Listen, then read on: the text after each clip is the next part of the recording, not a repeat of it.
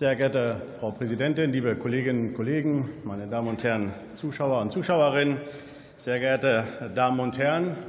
Der vorliegende Antrag der AfD führt mal wieder dazu, dass es zwar ein unterhaltsames Programm hier gibt, aber ein Programm, das an den Bedürfnissen der Truppe vorbeigeht.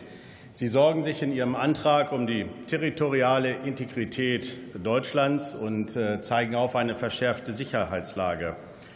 Ihr Antrag atmet aber absolut national beschränktem Atem. Kein Wort zum Angriffskrieg Russlands in der Ukraine und damit ein Angriffskrieg gegen die Friedensordnung in Europa und kein Wort zur Einbettung Deutschlands in Europa und vor allem im Verteidigungsbündnis der NATO. Sie machen eine klar nationale Ausrichtung. Damit gefährden Sie die Integrität Deutschlands und stellen die eine Gefahr nach innen wie nach außen dar, gesellschaftlich, gesamtstaatlich. Und deswegen ist es ein Showprogramm und dem ist nicht zuzustimmen. Sie träumen von einem Nationalismus, von Landesverteidigung, wie Herr Lukasen immer sagt. Nein, wir träumen davon, dass wir im Bündnisverteidigung sind und dass wir unseren Beitrag für die Landesverteidigung da auch zum Ausdruck bringen. Wir als CDU-CSU, wir stehen zu einem gesunden Patriotismus, aber einer Integration in die Europäische Union und in die NATO. Denn die NATO ist der Garant für Frieden und Freiheit, und das ignorieren Sie völlig. Und deswegen ist der Antrag abzulehnen. Ich will mal mit einem Märchen aufräumen und äh, darf da mal einen Kollegen äh, Al-Dailami zitieren als Kronzeugen. Habe ich auch nicht gedacht. Der sagte, es ist ja so viel in Rüstung in letzter Zeit investiert worden. Und sehr geschätzter Kollege Faber, Sie haben eben gesagt, jahrelang sei eingespart worden, was auch die AfD sagt. Äh, können Sie auch nicht alles wissen, weil sie eine Zeit lang auch nicht hier war. Aber ich will mal sagen, ab 2014 gab es einen stetigen Aufwuchs der Finanzen. In der letzten Legislaturperiode vier Jahre 30 Prozent. Wir haben das Weißbuch geschrieben. Wir haben ein Fähigkeitsprofil aufgestellt. Wir haben die Konzeption der Bundeswehr gemacht.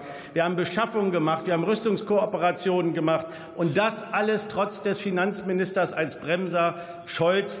Und das Bundeskabinett hat es vielleicht nicht vehement am Ende durchgesetzt. Aber eins nehmen wir für uns in Anspruch, dass wir nach der Annexion der Krim für die Bundeswehr wesentlich mehr investiert haben, zur Bundeswehr gestanden haben. Und das müssen wir uns hier nicht vorsagen lassen. Zu Ihnen, zur Ampel, komme ich gleich noch mal extra.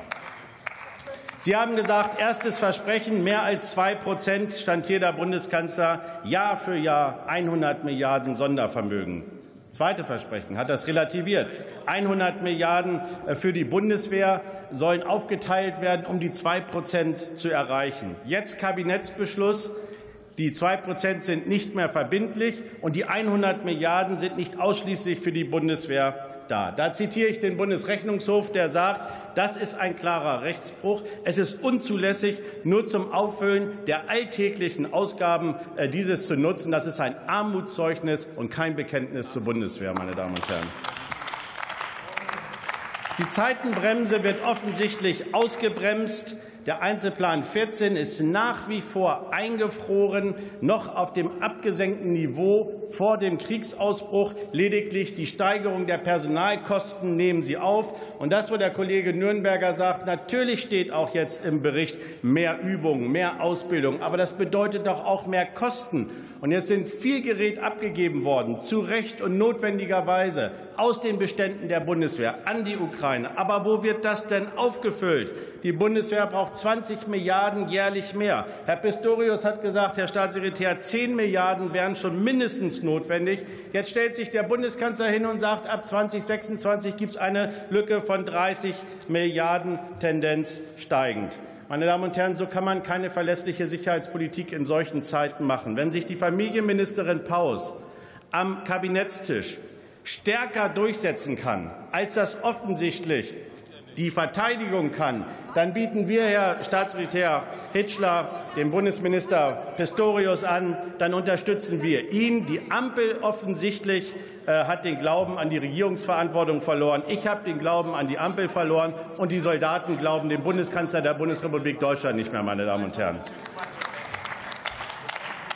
Wir haben gestern in einem Netzwerk der CDU einmal deutlich gemacht, was brauchen wir denn? Wir brauchen ein Personalkonzept. Wie sollen denn die drei Divisionen aufgestellt werden und das Versprechen eingelöst werden, zusätzlich eine feststationierte Brigade noch in Litauen zu haben?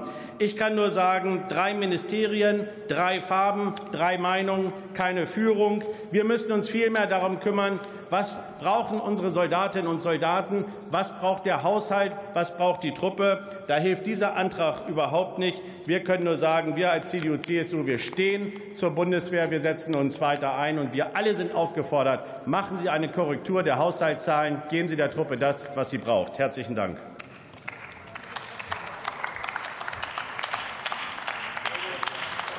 Und für die SPD-Fraktion als letzter Redner hat das Wort Dr. Christian Klink.